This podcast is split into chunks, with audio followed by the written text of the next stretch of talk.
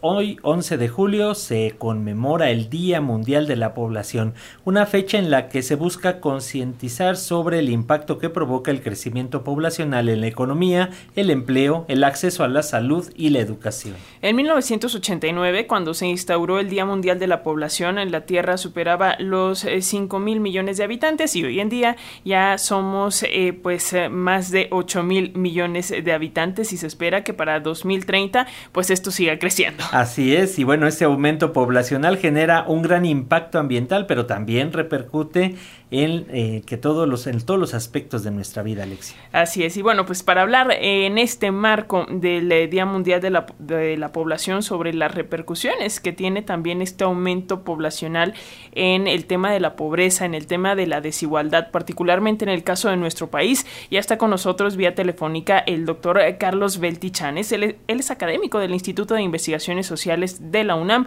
y le agradecemos, le agradecemos como siempre que nos tome la llamada aquí con las audiencias la radio pública de Radio Educación. Muy buenos días, doctor, ¿cómo estás?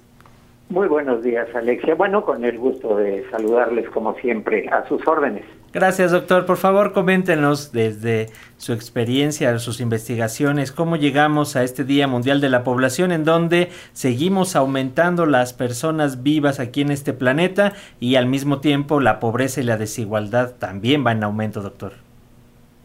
Efectivamente. Bueno, tendría que eh, empezar diciendo que lamentablemente el panorama que han descrito relacionado con la violencia, pues está íntimamente relacionado con aspectos demográficos. Pero voy a empezar comentando eh, acerca del eh, panorama que han descrito. Debo decir que en este país una política pública exitosa ha sido precisamente la política de población. Se logró reducir de manera significativa la tasa de crecimiento demográfico. Ese era el principal objetivo. Y como sabemos, en este momento, pues nos estamos acercando a una población de alrededor de 130 millones de habitantes en este país.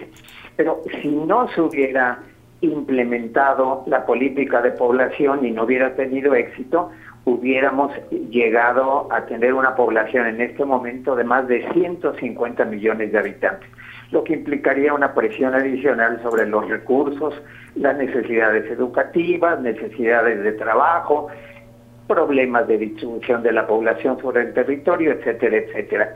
Sin embargo, este éxito en la reducción de la tasa de crecimiento no ha sido acompañado por una política social en todos sentidos que permita aprovechar el denominado bono demográfico. Es decir, el argumento central para em, implementar una política de población fue precisamente reducir la tasa de crecimiento y hacer que el volumen de jóvenes fuera tal que pueda ser considerado un bono demográfico, es decir, era un conjunto de población con características que lo hacían precisamente como un capital humano que había que aprovechar. Lamentablemente este bono demográfico no se aprovechó en este país.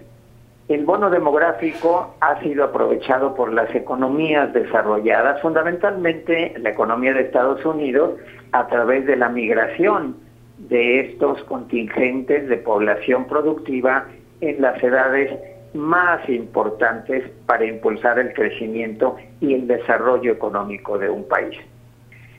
Pero más allá de este desperdicio, al no poder utilizar adecuadamente este bono demográfico, no solamente se ha desperdiciado, se está acabando por la vía de la violencia con este bono demográfico.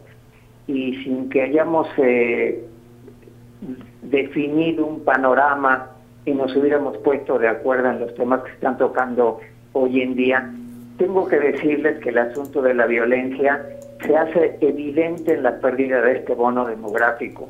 Quisiera llamar la atención sobre un estudio reciente que realizó el Consejo Nacional de Población, en donde muy claramente se muestra entre la población de 12 a 29 años de edad el impacto que tiene la violencia en grado extremo. ¿Qué quiere decir esto? Bueno, para que la audiencia tenga claro lo que significa la pérdida de este bono demográfico, debo decir que cuatro de cada diez jóvenes entre 12 y 29 años en este país pierden la vida debido fundamentalmente a homicidios dolosos. Es decir, estamos acabando con este bono demográfico por la vía de la violencia y esto se ha mantenido en años recientes.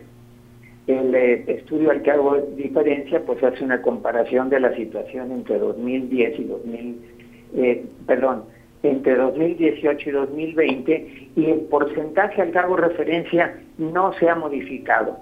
Es decir, 40% de las defunciones de jóvenes están relacionadas con homicidios dolosos. Estamos tirando por la borda de la manera más brutal el capital humano que debió haber sido aprovechado precisamente por una política de población que diera oportunidad a los jóvenes. Esta es la situación más lamentable que se vive en este país y sobre la que tenemos que volver los ojos, porque, repito, aunque se hable constantemente del éxito de la política de población, este éxito está solamente limitado por la reducción de la tasa de crecimiento sin que se aprovechen sus beneficios para mejorar las condiciones de vida de la población. Y esa es una llamada de atención que nos debe hacer conscientes de lo que está sucediendo en este país y lo que espera para las generaciones futuras este problema de la violencia si no se atiende en todas sus expresiones. Totalmente. eso empezaría diciendo. Totalmente, doctor, porque a medida que se pierde este bono demográfico, como nos explicaba, pues nos queda más población dependiente en términos económicos. Pero yo quisiera preguntarle qué pasa con eh, este asunto de em, la pobreza intergeneracional, ¿no? Antes, antes se creía que eh, conforme pues van pasando las generaciones, cada generación tiene mejores oportunidades, tiene una mejor calidad de vida. ¿Y qué dicen ahora los datos, doctor, respecto a este tema? Bueno, los datos más recientes solamente nos permiten observar la pobreza en términos laborales.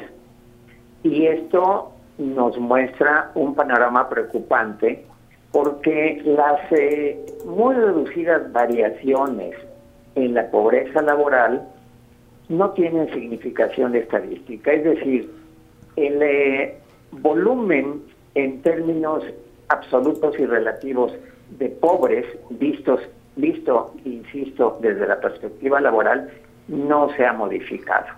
Las eh, modificaciones no son estadísticamente significativas y esto va de la mano de un problema central de la sociedad mexicana, el crecimiento de la informalidad laboral. Es decir, eh, a veces se plantean escenarios optimistas cuando se hace referencia a la tasa de desocupación abierta. Recordemos que la tasa de desocupación abierta en México es una de las más reducidas en el mundo, pero esto tiene que ver fundamentalmente con los elevados niveles de subocupación y de ocupación informal. Y al respecto, debo decir que más de la mitad de la población ocupada se encuentra en condiciones de informalidad. ¿Qué significa eso? Entre otras cosas, pero de manera muy importante que no tiene cobertura de la seguridad social.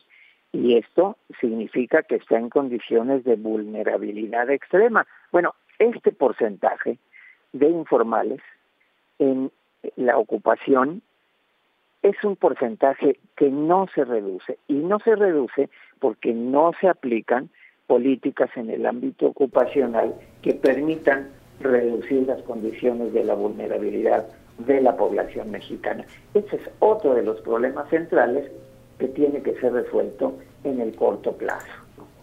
Doctor, finalmente te preguntaríamos, ¿consideras que lo que se está realizando hasta el momento por parte de esta administración en cuanto a pensión a adultos mayores, a becas a estudiantes, al programa de jóvenes construyendo el futuro, está abonando y atiende resolver a futuro esta desigualdad y pobreza en nuestro país? ¿Cómo lo ves?